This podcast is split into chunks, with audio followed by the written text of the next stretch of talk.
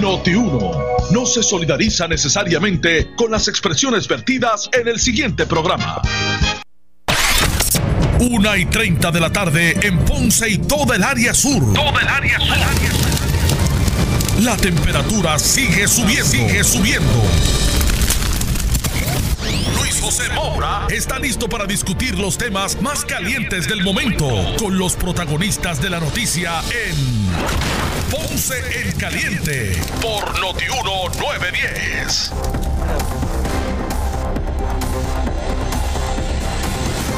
Saludos a todos, buenas tardes, bienvenidos. Esto es Ponce en Caliente. Yo soy Luis José Moura, como de costumbre, de lunes a viernes, de 1 y 30 a 2 y 30 de la tarde, por aquí por Noti1, analizando los temas de interés general en Puerto Rico, siempre relacionando los mismos con nuestra región. Así que, bienvenidos todos a este espacio de Ponce en Caliente, hoy viernes. Gracias a Dios que es viernes. Viernes 8 de mayo del año 2020. En este mayo, mayo florido, mes de las flores, mes de la radio y mes de las madres. Así que la verdad es que, que eh, hoy comenzamos ¿verdad? con mucho entusiasmo este programa de hoy, hoy, hoy viernes 8 de mayo del año 2020 eh, primero, quiero, eh, hoy es viernes y es como que un programa, ¿verdad? Eh, saliéndonos un poquito de, la, de la rutina, ¿verdad? Algo más informal hoy viernes y, y, más este, que es el, el, fin de semana de, de, de, las madres, ¿verdad? De la celebración del Día de las Madres. Quiero comenzar en primera instancia felicitando en su cumpleaños, que ayer estuvo celebrando su cumpleaños, nuestro compañero y amigo eh, ¿verdad? y personalidad de la radio, bueno, bautizado aquí en Noti bueno, hasta, en una papeleta Raitín cogió voto. Nuestro compañero hermano Luis Enrique Falú, que estuvo celebrando su cumpleaños en el día de ayer. Bendiciones, que este año sea uno lleno de grandes bendiciones para ti y tu familia, Falú. Hacia adelante, amigo. Así que muchas felicidades para ti y para tu eh, familia. Así que Luis Enrique Falú, este, este pues también él sigue corrido por ahí este fin de semana. Eh, ustedes lo escuchan aquí con su eh, programa a las 12 del mediodía, de lunes a viernes, por aquí por Noti1, que quien por tantos años, ¿verdad? Ha sido esa voz del pueblo en la radio puertorriqueña. Así que eh, saludos Falú, también eh, aprovecho para enviar nuestro... Ve acá Edwin, que tengo que preguntarte una cosita con relación a la radio. Edwin, usted sabe que los viernes esa, esa figura, ¿verdad? Importante de la radio, no tan solo sureña, ponceña, sino puertorriqueña. Edwin Lespiel es nuestro control aquí en Noti1 los viernes. Y voy a preguntar unas cositas porque él es como nuestra acá en, en, en Noti1 de Ponce él es como, como esta enciclopedia que nos trae la información, pero ya mismo vamos a pasar eh, con Edwin, siéntate por ahí.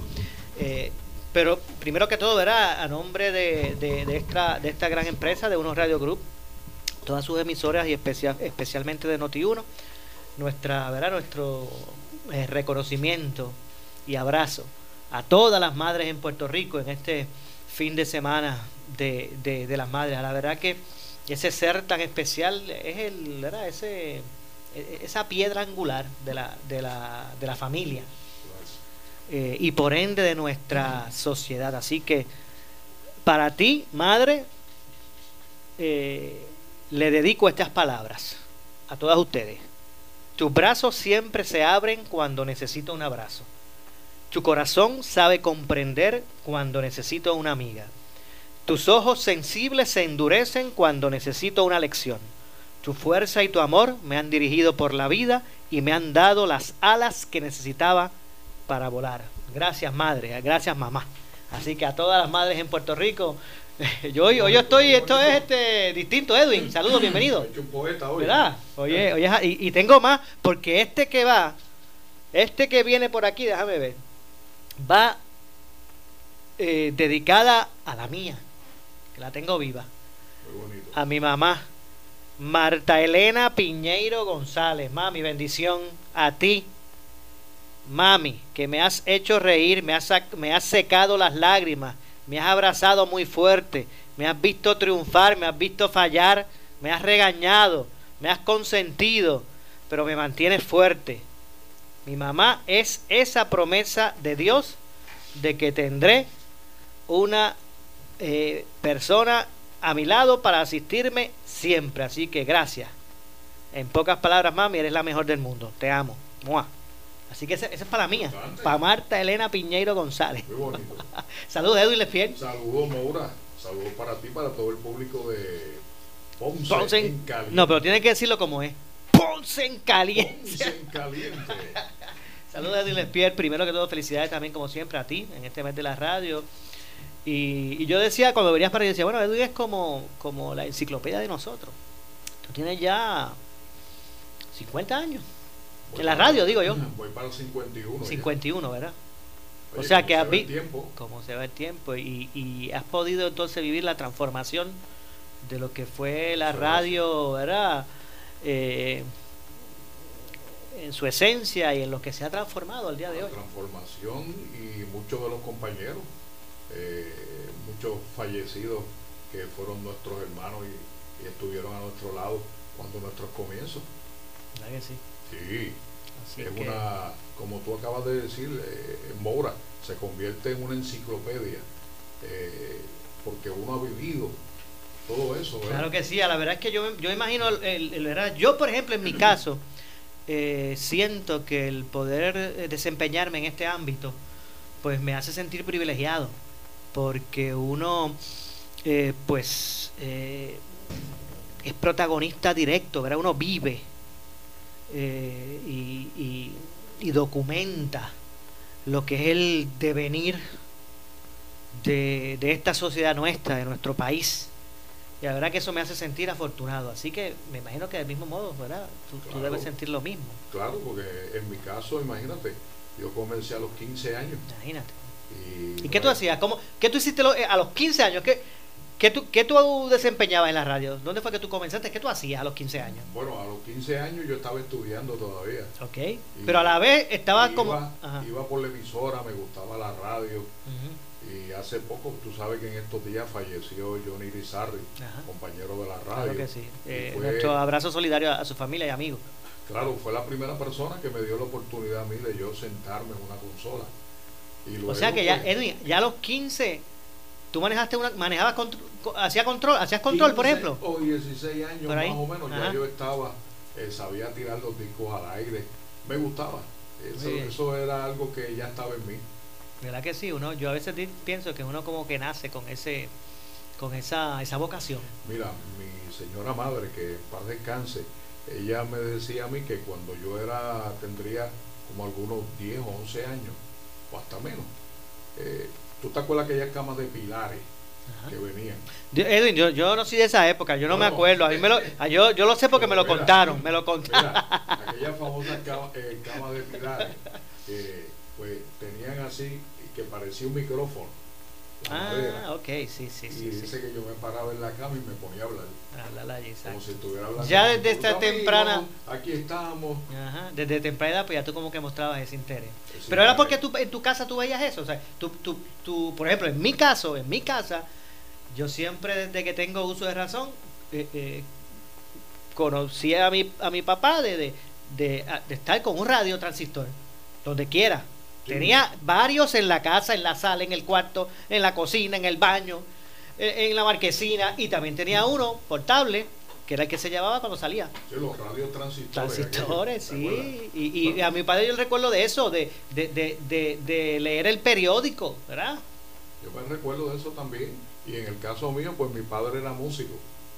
O sea que ya había como una cierta cierto avena artística, ¿no? Que relacionaba la radio con, la música, porque antes pues la mayoría de los programas que se daban en vivo eran con los músicos okay. Eh, locales. y, y, la gente pues te, te, te, hablo de esto porque yo sé que los que están escuchando, muchos obviamente han seguido tu, tu trayectoria y, saben quién es Edwin Lespier y les gustaría conocer un poquito más, ¿verdad?, de, de esos orígenes. Ya eso de los 15, 16 años, Edwin Lespier ya estaba en una emisora que yo me imagino que tú entrabas y tú veías todo eso y, pensaba que eso era Disney, me imagino. Porque, ¿verdad? Esa emoción. Eh, y, ya a los 15 años, Edwin o 16, manejaba una consola, ¿verdad? Hacía sus cositas.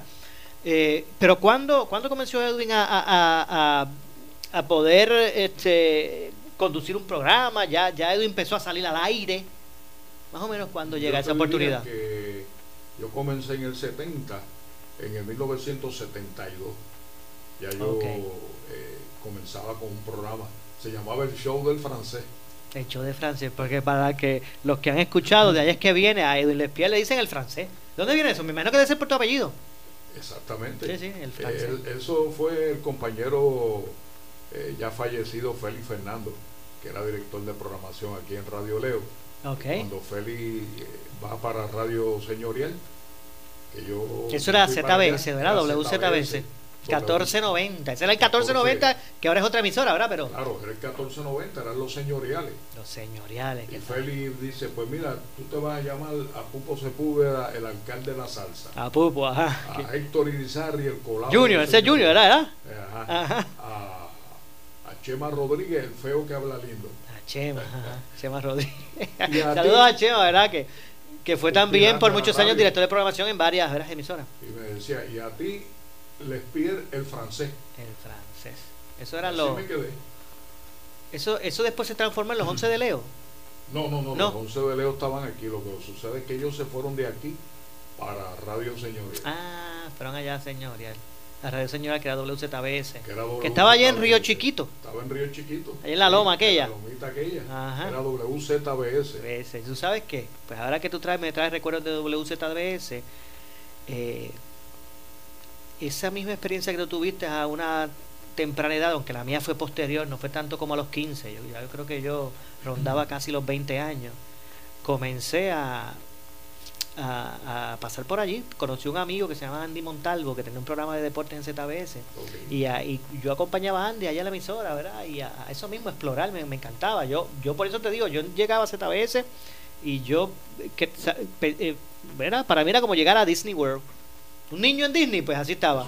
Y ahí comencé, fíjate, y, comencé, yo recuerdo que yo iba, ¿verdad? De forma voluntaria al, principio. Allí a pasar horas, me, empezaba, me conocían, después yo contestaba el teléfono hasta que, nada, de cierto modo heredé un programa de deportivo. Deportivo allí en ZBS. Y de ahí pues que paso pa, para Noti1 Sur con José Rivera Renta, llega la huelga telefónica, me pongo me voy para las noticias, bueno, hasta el sol de hoy. Fíjate, cuando yo llegué a Radio Señorial, eh, ya yo estaba en Huizo y me recuerdo, fue en el año 1973. A mí me llamó Charlie Torres, pero te hablo de Charlie Torres, el hermano de Guillermo José Torres. Sí. Carlito y me ofreció trabajo allá y yo me fui. Y el primer personal que hubo allí en Radio Señorial, eh, si la mente no me, ¿verdad? no me traiciona, era Quique Ramírez, Rafi Zambolín, estaba este servidor de estaba Ramón Enrique Torres, Tito, Tito estaba conmigo allá que de hecho sea de paso, siempre que hablo con, con Tito, eh, te envía a ti, o sea, él, te, aprecia mucho, siempre te envía mucho salud. Sí, claro, fuimos compañeros muchos años allá. Sí, sí, eh, me recuerdo en los deportes estaba eh, Rafi Sepúlveda. Ah, imagínate, eso es Rafi Sepúlveda.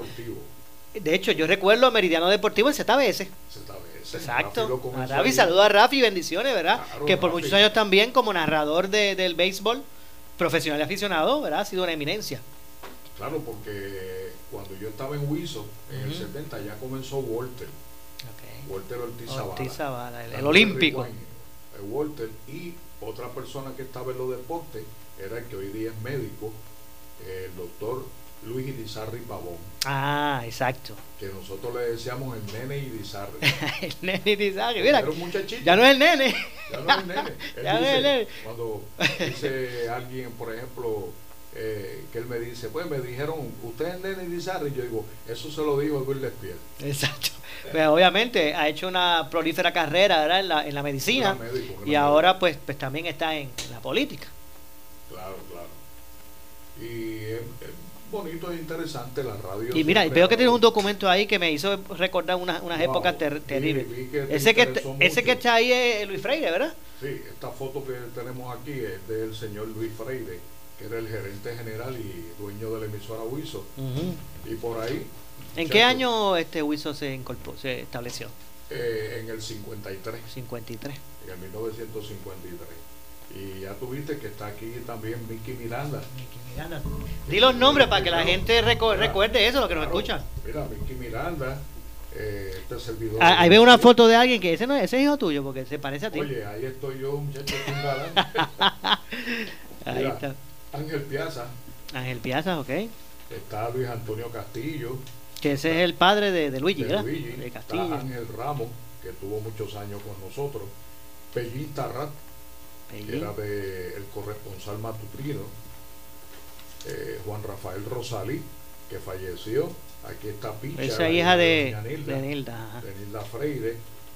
Eh, mira, qué foto de inolvidable. yo, por lo menos del medio, lo reconozco que es Pancho Coimbre. Aquí está. ¿Verdad? Sí, esto era un programa que se hacía en Huizo, que se llamaba El Carnaval del Sábado.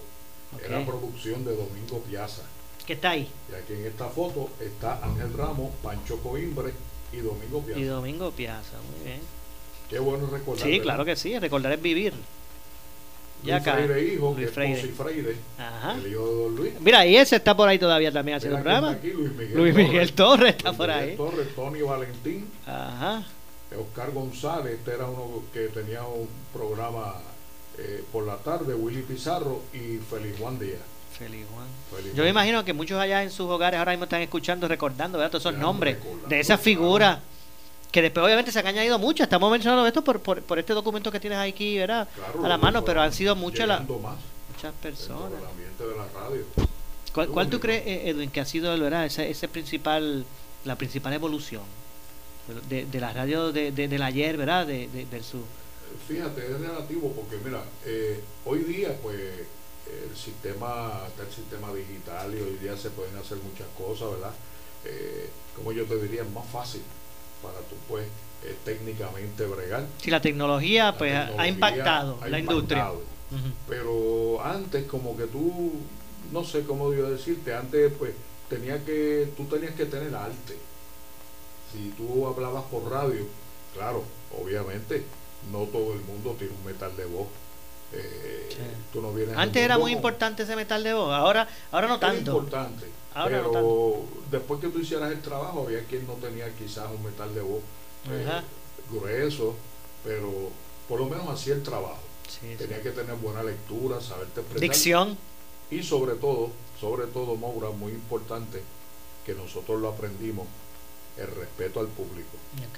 Eso es lo primordial. Lo primordial lo primordial que nos enseñaron siempre cuando yo me senté en una consola, está aquí, te tiene esta oportunidad, tiene su licencia, pero acuérdese, el respeto al oyente. Okay. Sí, que eso era, eran bien celosos. Sí, Los radiodifusores en ese sentido. Y no estamos hablando que ahora no lo sean, pero pero sí, pero entiendo sí ese, ¿verdad? Esa, ese, ese sello característico de esa radio del ayer. Eso es así. Bueno, pues muy bien. De gratos recuerdos recuerdo, qué bien. De hecho, y hoy, un poquito más adelante, vamos a, hablar sobre otros temas. Eh, no vamos a dejar de tocarlo de interés, ¿verdad? Pero que quería dar un espacio inicial, ¿verdad? Para hablar de este tema en este mes de la radio. Así que, pues fíjate, mira, esta plática que hemos sido compañeros por muchos años, ¿verdad? Eh, nosotros ambos, pero esta plática me ha hecho eh, identificarme más con, con, tu persona, con, contigo, Edwin, porque básicamente eh, tú, ¿verdad? Hablándome de, tus inicios y orígenes, ¿verdad? En, esta industria, pues, pues es muy parecido a lo, que a mí me ocurrió. Yo como niño también pues jugaba en mi casa, que tenía un programa de radio, yo me ponía con un cepillo del cabello hacer como fuera un micrófono, un locutor. Este, yo me, yo escuchaba muchas radios. Eh, a veces cuando me iban y me tocaban la puerta mis, mis, mis amigos del barrio, y, y, iban a casa a visitarme, me, me, encontraban escuchando la radio. Yo recuerdo que a mí me decían mis amigos de esa época, de esa misma edad, uno como niño, me decían, tú pareces un viejo, me decían. porque, ¿verdad? Eh, eh, yo era bastante aficionado a, a, escuchar la radio porque lo veía de mi papá. Este, después fui a la universidad y, y, aún así todavía no había identificado como qué era lo que era lo que le llena a uno. Una cosa es a lo que uno pues tiene que dedicarse en la vida y otro, y otras veces ocasiones es cuando tú ¿verdad? estás en lo que te, te mueve. Quizás una, ¿verdad? un agradecimiento yo le doy a Dios siempre que me haya permitido estar ¿verdad?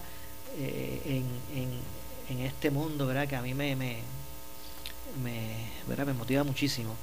Eh, y, y, así, según te pasó a ti, fíjate, y, y a mí, para mí los deportes me, me, abrieron la puerta. Yo mis orígenes en esta industria fue con programas deportivos. De hecho, yo fui el periodista deportivo de Noti1 Sur. Así fue que llegué allí, cuando esto era otra empresa, eh, y ahí es que después, ¿verdad? Poco a poco con la telefónica, con Georges, pues empecé ese, ese crossover, ¿verdad? A las noticias. Y hasta el sol de hoy, ¿verdad? Así que... Muy bueno, muy interesante, Maura. La radio, eh, como decía, yo sé que tú siempre la has amado, ¿verdad? Eh, y yo la radio la he aprendido a amar, fíjate. Yo recuerdo que al principio a mí me motivaba mucho lo que era la prensa escrita. siempre me ha motivado, ¿verdad? El reto de, la prensa escrita, eh, por lo que representa como el documento ¿verdad? Este, histórico, como tú, para tú, como tú, como instrumento, debo decir, para documentar la historia. Pero la radio, que es donde más me he desempeñado en todo esta, este camino, eh, pues he aprendido a amarla, ¿verdad? Y cuando uno tiene la oportunidad de, de ser parte de este medio en los momentos difíciles de un pueblo, como los huracanes, como las situaciones de emergencia, pues uno uno realmente pues eh, aprende a, reconocer eh, la importancia de este medio. Y cuando yo pienso en la prensa lo primero que yo pienso es la, en la radio de Puerto Rico ¿Qué más sería interesante recordar? Antes de que tenga que ir hacia allá, tú mismo tienes que tirar la pausa. Tú tienes que tirar la pausa allá. Seguimos ahorita. Seguimos ahorita. Bueno, gracias Edwin, como siempre a ti y a tu familia. Bendiciones. Eh, siempre, verá Una figura eh, importante que uno pues eh, reconoce y, y, y, en mi caso específico, ¿verdad? Él y a tu familia pues las aprecio mucho. Así que gracias Edwin por darme esos minutitos. Así que Hoy vamos a hablar de otros temas, obviamente, relacionados al, acontecer eh, noticioso y de interés. Sí, hay que comentar eh, en términos del área sur y, la, y la proliferación de casos, de acuerdo al portal oficial del de, el Departamento de Salud, ha habido un aumento en el sur con relación a los casos positivos. Vamos a hablar de eso otros temas luego de la pausa. Esto es Ponce en Caliente. Soy Luis José Moura. Regresamos de inmediato con más esfuerzos a proveer a nuestros socios las herramientas para capacitarles en una universidad de temas que serán de gran ayuda para administrar, fortalecer sus negocios y conectarles con nuevas oportunidades de desarrollo. Hazte socio hoy de la centenaria Cámara de Comercio del Sur de Puerto Rico. Oriéntate llamando al 844-4400 o visita www.camarasur.org. Noti 1630 felicita a toda la industria radial y celebra mayo, mes de la radio. WNO 630 AM y W232DH 94.3 FM San Juan, WPRP 910 AM Ponce, WORA 760 AM en Mayagüez, WNEL 1430 en Caguas y WCMN 1280M en Arecibo. para mantenerte informado, entra a nuestra página web notiuno.com.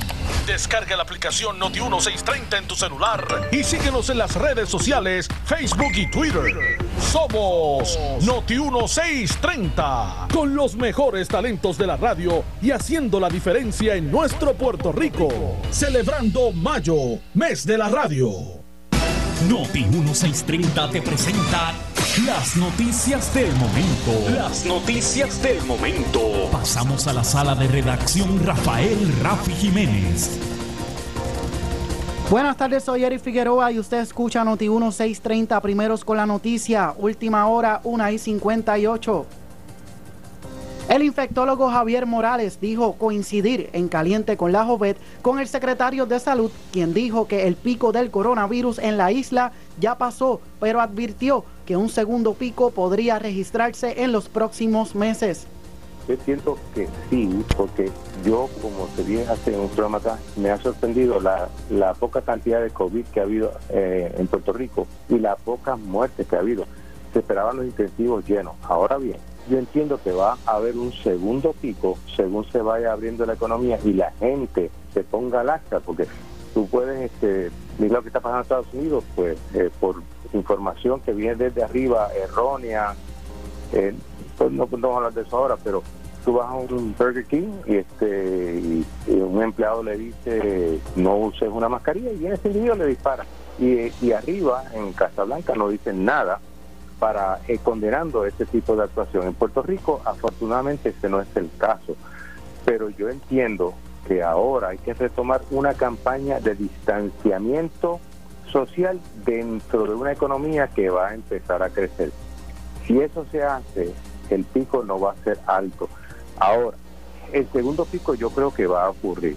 cuando Probablemente ya pasado el verano, pasado el verano. Y, es porque en Estados Unidos, cuando llegue el otoño y el invierno, eso va a subir y nosotros vamos a empezar a traer este virus de nuevo a Puerto Rico por toda la población boricua que tenemos este, en todos los Estados Unidos.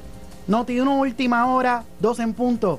El portavoz de la mayoría del Partido Nuevo Progresista en el Senado, Carmelo Ríos, sugirió en el programa Sin Miedo a que el gobierno contrate laboratorios para suministrar las pruebas de COVID-19 en vez de comprarlas. Es vital junto con las moleculares para saber en qué punto exacto de la curva estamos. La compañía, una farmacéutica que está aquí en Puerto Rico, cuenta con una prueba rápida molecular bien económica. ¿Cómo? Bien económica. Y no han querido ponerla en función. Ahora viene una enmienda a mi propuesta porque cuando me corrigen y son gente que saben, hay que aceptarlo. Yo he dicho, gobierno, compra pruebas. Esa es mi, ha sido mi cantaleta. Él me dice, y tiene razón en este punto, ¿por qué el gobierno tiene que comprar pruebas? Contrate los laboratorios en Puerto Rico para que la hagan, mejoran los empleos y el dinero se queda circulando en Puerto Rico. ¡Boom! Noti 1, última hora, 2 y 1. El negociado de la policía reveló en un informe solicitado por Noti1 que entre la fecha del 15 de marzo al 6 de mayo cuando se implementó el toque de queda, se han reportado 919 casos por violencia de género, un dato comparado para la misma fecha del pasado año, cuando se reportaron 1046. En el desglose por municipio se detalla que en Bayamón se han reportado 138 incidentes, en San Juan 109, en Arecibo 99 y en Aguadilla 76. Para más detalles puede visitar nuestra página de internet noti1.com. Estas son las noticias del momento. Noti 1630, primeros con la noticia, última hora 2 y 1. La tarjeta de crédito que buscas consíguela en Credicentro Coop Ponce. Mastercard regular o Visa clásica al más bajo interés desde el 7.95% APR. Transfiere los balances con altos intereses en tarjetas de otras instituciones financieras y obtén 0% de interés por los primeros seis meses. Echa para acá, que Credicentro la tiene. Estamos en la Rambla de Ponce. Sujeto a aprobación de crédito, restricciones aplican. Acciones y depósitos asegurados hasta 250 mil dólares por COSEC. Oscar Crespo y Asociados somos orientadores de casos de seguro social por más de 30 años, con el conocimiento y la experiencia que necesitas al momento de someter tu reclamación. Para orientación, consulte con el licenciado Oscar Crespo, exdirector del Seguro Social Federal. No te confundas y no te dejes engañar. Seguimos ubicados donde siempre, esquina edificio de dos plantas frente al semáforo, en Avenida Fagot Santa Clara, número 3042 Ponce, 787-642-2452. El área sur está que quema. Continuamos con Luis José Moura y Ponce en Caliente por el 910 de tu radio.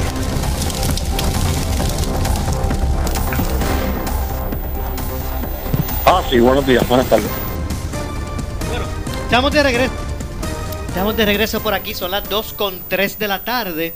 Yo soy Luis José Moura, esto es Ponce en Caliente. Usted me escucha de lunes a viernes, por aquí por Noti1 eh, a las 1 y 30 de la tarde, de 1 y 30 a 2 y 30, analizando los temas de eh, interés general en Puerto Rico. Y en esta ocasión vamos, vamos a hablar unos minutos con Eduardo Maldonado, quien preside la Asociación de Criadores de Caballos Pura Sangre de Puerto Rico. Eh, saludos Eduardo, buenas tardes. Saludos, muy buenas tardes a todos y especialmente a todos tus fanáticos de tu programa de radio. Muy buenas tardes. Buenas tardes, gracias por acompañarnos. Y es que eh, del pasado lunes, eh, o a partir del pasado lunes, ¿verdad? De este pasado lunes reciente, eh, se ha comenzado a flexibilizar un poco lo que ha sido las restricciones ciudadanas en términos del movimiento. Hay unas, unas áreas específicas de la economía que se ha permitido comenzar. Eh, ustedes, desde el punto de vista de lo que es esta industria, ¿verdad? Porque eh, la industria hípica en puertorriqueña, ¿verdad? Es, es, grande, está desarrollada, masificada y es uno de los polos económicos, ¿verdad? De esta sociedad. ¿Cómo usted ven toda esta situación que está ocurriendo? Bueno, todo lo que dijiste es correcto. Primero que todo, eh, la industria hípica, para los que no lo sepan, pasa de más de 100 años, data de más de 100 años. Y si tú estás en Ponce, sabes que hasta en Ponce habían hipódromos en un momento dado. Eh, nosotros estamos en Cuamo, o sea que somos del área sur. La mayoría de los criadores eh, de caballos de carrera comercial están en el área de Cuamo y Santa Isabel. Eh, y lo que estamos pidiendo es que pues consideren que la industria hípica es una de las pocas y peculiares industrias en Puerto Rico que se pueden llevar a cabo eh, sin primero sin público obviamente aglomerado en el hipódromo eh, y segundo pues que las agencias hípicas puedan funcionar de una manera similar a la que están funcionando otros negocios que es por ventanilla. Tú vas juegas tu cuadro te vas a tu casa o si quieres te quedas afuera en el carro donde tú quieras y vas y juegas la otra carrera o haces todas tus jugadas en un solo día en un solo momento te vas a tu casa y ves las carreras. Hay telephone bearing que se está, se está esperando por la aprobación de eso pero ya el sistema está existente en la agencia hípica que es que tú por teléfono, con una tarjeta de ATH móvil o de crédito, se la das a la gente hípico, ellos te tienen un fondo, tú llamas, juegas la carrera, juegas el pool, no te tienes que mover de tu casa. Y en adición a eso, hay una plataforma que se llama ganadondesea.com, que es eh, a través del internet, que sí tengo que admitir y esto lo hablé con los presidentes del hipódromo y sus accionistas, de que es muy difícil registrarse, no usarla, registrarse, pero sí puedes registrarte ahí y puedes jugar desde la tranquilidad de tu teléfono o de tu computadora en tu casa. Y para mí, no solamente hay miles, entre 8 y 10 mil empleos directos sí, e indirectos. Eso, eso quería preguntar. O sea, esta industria, más o menos, ¿verdad? ¿Es fuente directa de cuántos empleos?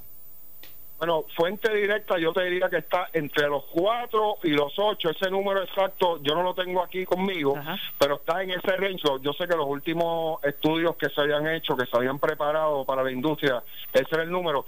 Pero con los indirectos suba a 10, quizás hasta un poquito más, porque aquí tienes veterinarios, tienes herreros, tienes personas que llevan alimentos, tienes personas que cosechan heno, tienes personas que, que hacen la viruta, eh, tienes los groom, tienes los entrenadores, obviamente los dueños de caballos, tienes los criadores. Tú sabes, aquí en Cuamo nosotros tenemos 30 empleados, que no, que no suena mucho, pero tú sabes que en un pueblo como Cuamo, que son pueblos del sur, donde no hay tantas oportunidades de empleo, Definitivo. estas familias que, que llevan su, su sustento todos los días a su casa gracias al trabajo que nosotros tenemos aquí es un punto importante porque eh, la economía no, no se debe medir de forma eh, eh, ¿verdad?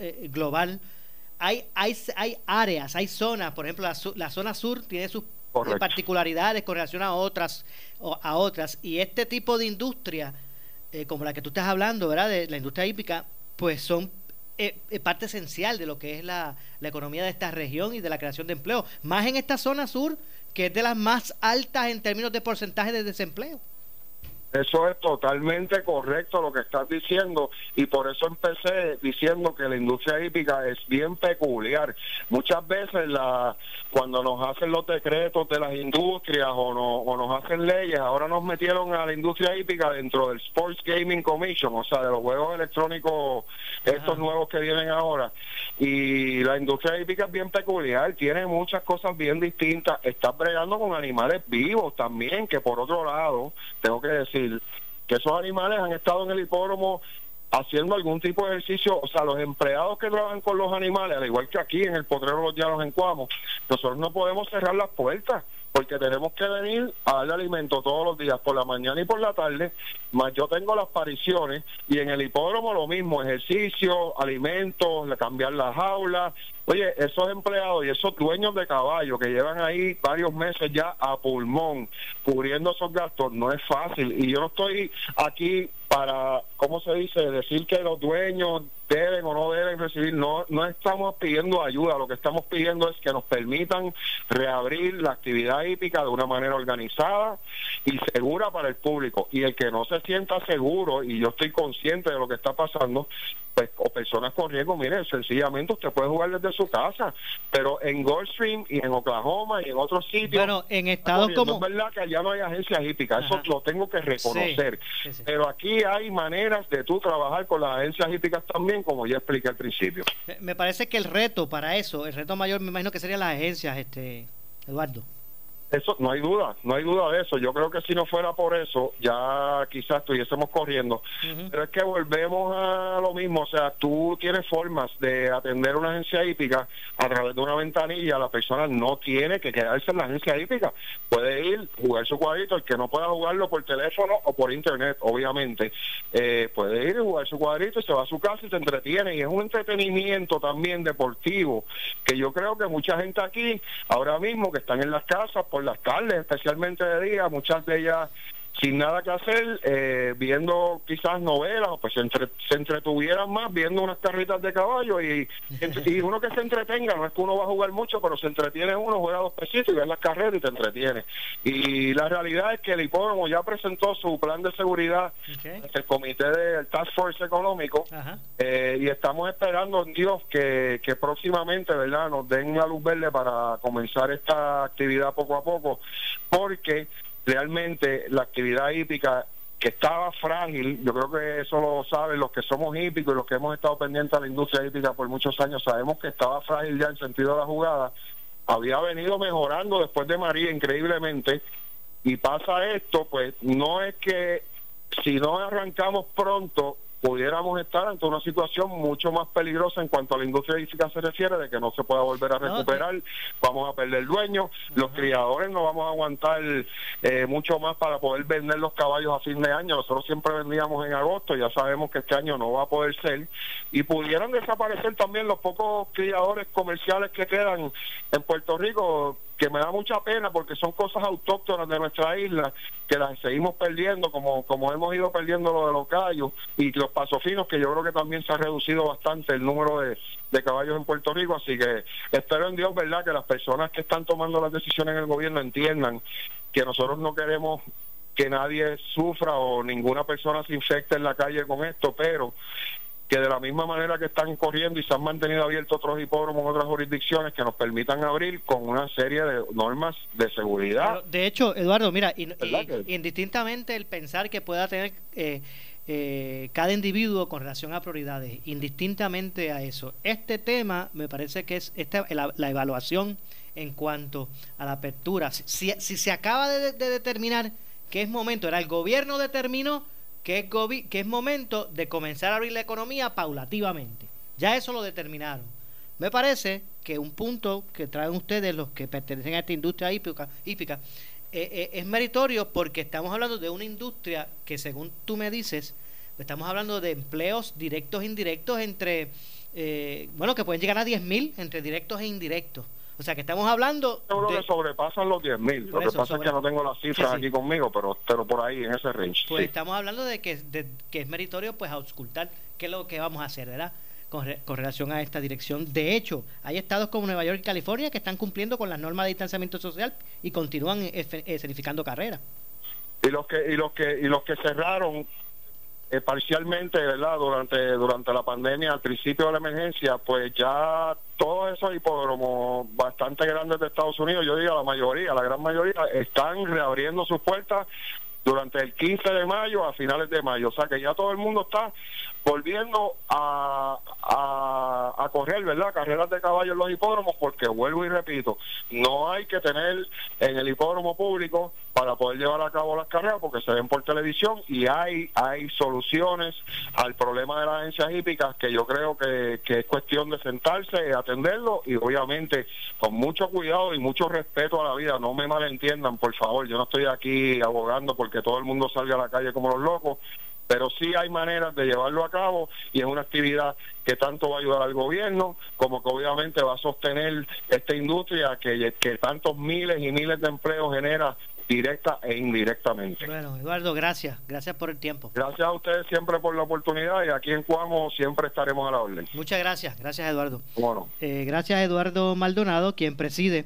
la Asociación de Criadores de Caballos Pura Sangre eh, de Puerto Rico. Y me parece, y antes de ir a la pausa, me parece, ¿verdad?, que, que me parece que es válido el punto que trae eh, Eduardo con relación a, a esa industria. Yo, yo, ¿verdad? Tampoco puedo ser este no puedo traer aquí un doble discurso. En mi caso, en mi caso, yo soy de los que, ¿verdad? De, los que he cuestionado, no el que se haya determinado a, abrir ya paulatinamente la economía, porque es que me parece que, que, esto tiene que ocurrir. O sea, en algún momento hay que abrir.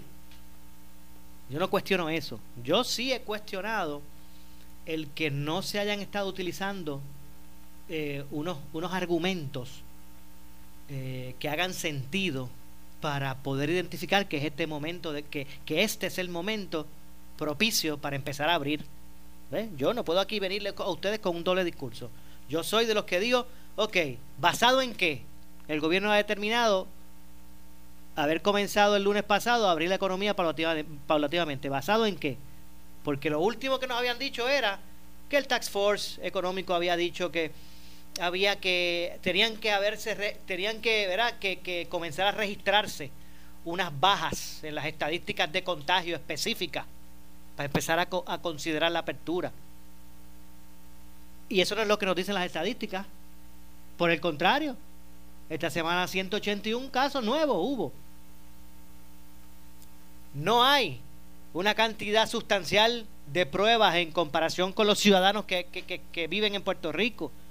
Yo soy, yo, yo vuelvo y repito, yo no vengo aquí con discurso, doble discurso. Yo soy de los que he dicho que a mí todavía no me han presentado unos argumentos eh, que hagan sentido para decir, ver, basado en esto, ya estos indicadores nos muestran que tenemos que comenzar a abrir la economía paulativamente. Y repito, yo no estoy diciendo aquí que no se abra pero uno toma las decisiones basado en algo, ¿verdad? Unos, unos indicadores que dicen, bueno, ahora es momento. Este es el momento de empezar a abrir. Y, esa, y eso, en mi caso, pues yo aquí lo he cuestionado. Pero, si ya se ha determinado abrir sectores de la economía, entiendo totalmente el argumento que nos trajo Eduardo eh, y la industria hípica, ¿verdad? Y los criadores de caballos. Lo entiendo precisamente porque ya la determinación está de comenzar paulatinamente. Pues entiendo su, su argumento de que entonces hay que considerar esa eh, la apertura de ese, ¿verdad? De, esa, de lo que es esa industria. Así que entiendo perfectamente lo que él me traje, nos trae. Tengo que hacer la pausa. Al regreso vamos a hablar precisamente un poco de lo que son los casos en el sur de Puerto Rico eh, actuales del coronavirus. pausamos y regresamos. Oscar Crespo y Asociados somos orientadores de casos de seguro social por más de 30 años, con el conocimiento y la experiencia que necesitas al momento de someter tu reclamación. Para orientación, consulte con el licenciado Oscar Crespo, exdirector del Seguro Social Federal. No te confundas y no te dejes engañar. Seguimos ubicados donde siempre, esquina edificio de dos plantas frente al semáforo, en Avenida Fagot Santa Clara, número 3042 Ponce, 787-642-2452. Vente a Credit Centro Coop y sal montado en un carro nuevecito con el interés más bajo al 3.95% APR. Nadie te da más. Credit Centro lo hace posible. Móntate en el auto que tú quieres y sin pronto. Más información en el 787-857-3500 o en infocop arroba creditcentrocop.com. Barranquitas Orocovis Ponce. Somos tu mejor alternativa. Sujeto a aprobación de crédito. Ciertas restricciones aplican. Acciones y depósitos asegurados hasta 250 mil dólares por COSEC. El área sur está que quema. Continuamos con Luis José Moura y Ponce en Caliente por el 910 de tu radio.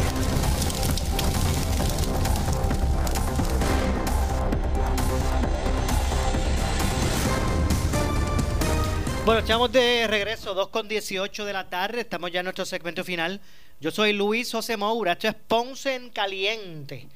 Bueno, y continuamos con este tema de la apertura de la economía y de los casos del, del, del COVID-19. Mire, eh, eh, es lógico pensar, es lógico pensar que, que un segundito, déjame ver si me da paso, que, que, no se, que no se vayan de la línea. Yo sé que hay gente que está tratando de opinar, eh, ¿verdad? De, llamar para opinar. Déjame ver si, si puedo pasar esta información rapidito y nos dé oportunidad a, pasar varias llamadas del público. Así que los que están en la línea no se retiren. Eh, hablaba sobre, sobre el momento de la apertura y, ¿verdad? quería eh, recapitular sobre eso, de la apertura de la economía. y a mí me parece que, o sea, que toda la vida no, no, se, no, no se va a, estar encerrado, ¿verdad? la, economía y la, y la reapertura, ¿verdad? De lo que es el, el, la vida social, pues esto va a tener que en un momento dado, ¿verdad? Comenzar a, abrirse a la, a la normalidad. Eso, eso es algo que va a tener que ocurrir, ¿verdad? Eh, y hemos visto cómo en otros países, pues ya han tomado esa determinación de que de acuerdo a sus realidades ya es momento de que se abra ¿verdad? Eh, la economía y eso ha ocurrido y esas decisiones las han tomado otros países y esa es una decisión que, que, Puerto Rico tenía que tomar y ya la tomó a partir del pasado lunes comenzaron de una forma escalonada a, a eh, abrir la economía verdad como de cierto modo, como, como, era, como es de esperarse en algún momento dado. Aquí el asunto que algunos cuestionan es que obviamente el, el, hablar, el hablar de apertura va a provocar que lo que usted ha visto del lunes para acá, lo que usted ha visto del lunes para acá, y ha sido, ¿verdad? Mucha más gente teniendo contacto en las calles porque ahora han salido a realizar las, las gestiones que se permiten, ¿verdad? Porque tampoco vamos a decir de que la gente ha salido por ahí, pero como ahora se permiten en la calle hacer más cosas, pues obviamente más gente sale y hay más posibilidad de contacto. Que eso es un riesgo que en un momento dado se tiene que tomar. Lo que pasa es que debe ser un riesgo medido. Un riesgo medido. Y lo que me parece que el gobierno habrá, eh, eh, eh, debió haber realizado de forma clara es lo siguiente, es haber dicho, bueno, vamos a determinar que desde este lunes 3, el pasado, vamos a, a, comenzar a abrir esto, esto, esto y esto, porque estos indicadores nos muestran que ya es momento. Y ese es el punto que yo traigo. De hecho, estaba hojeando un artículo bien interesante de nuestros colegas de Voces del Sur. Saludos a, a la colega Michelle Estrada, Ponceña Michelle Estrada, y estaba hojeando un, artículo de Voces del Sur eh, que, que, dice lo siguiente, y es estadístico en términos de los casos en el sur, ¿verdad? Eh, de forma actualizada, ¿verdad? Actualizada al día de hoy, de hoy viernes. Y, en ese sentido, el municipio de Salinas encabezó la lista de pueblos de la región de Ponce que reportaron aumentos en la cantidad de casos de contagio con el virus del COVID-19.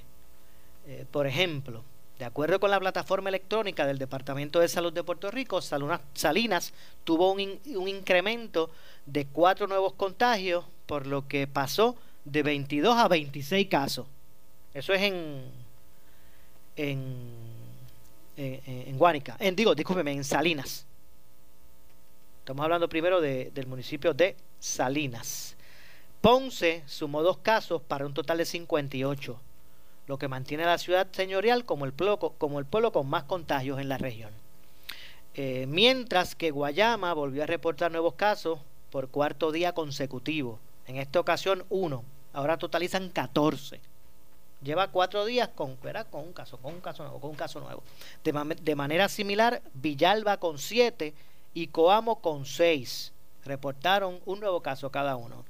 Eh, los, demás pueblos de la, los demás pueblos de la región de Ponce no tuvieron cambios. Por ejemplo, Juanadía se quedó 30, Patilla 20, Guánica 16, Santa Isabel 10, Arroyo 5, Peñuelas 4, Ajuntas 3 y Jayuya 2. La región de Ponce sumó 13 casos nuevos de coronavirus para un total de 236. Eso es en la región. De manera similar, Lajas con 10, Cabo Rojo con 22 que forman parte de la, región de Mayagüez, ¿verdad? según la distribución de salud del Departamento de Salud. Amanecieron con contagios adicionales eh, Lajas, Salud agregó un caso adicional, por lo que ahora cuenta con 10, mientras que Cabo Rojo reflejó dos casos nuevos, que ahora tiene 22, ¿verdad? Con esos dos nuevos. Los otros pueblos sureños de esta región, San Germán tiene 26, Sabana Grande 19. Esos se quedaron igual, no hubo casos nuevos. Eh, cabe destacar que Salud no ha informado el pueblo de procedencia de 129 casos que están tabulados, pero no, no, no, se, no se especifica dónde.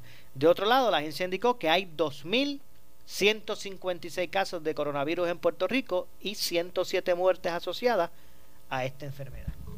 Vamos a darle paso antes de continuar, verá con más a varias llamadas. El 8440910. 8440910. Vamos con la primera llamada. Buenas tardes. Buenas tardes. Sí, ¿quién habla? Rodríguez de Yauco. Diga usted, Rodríguez.